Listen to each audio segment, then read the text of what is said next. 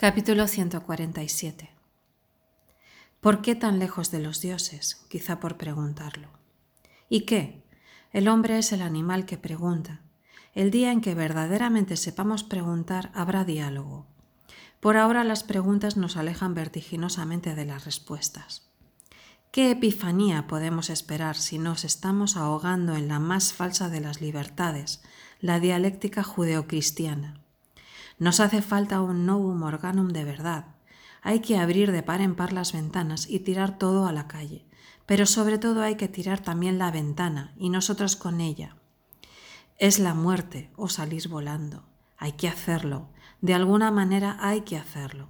Tener el valor de entrar en mitad de las fiestas y poner sobre la cabeza de la relampagueante dueña de casa un hermoso sapo verde, regalo de la noche, y asistir sin horror a la venganza de los lacayos.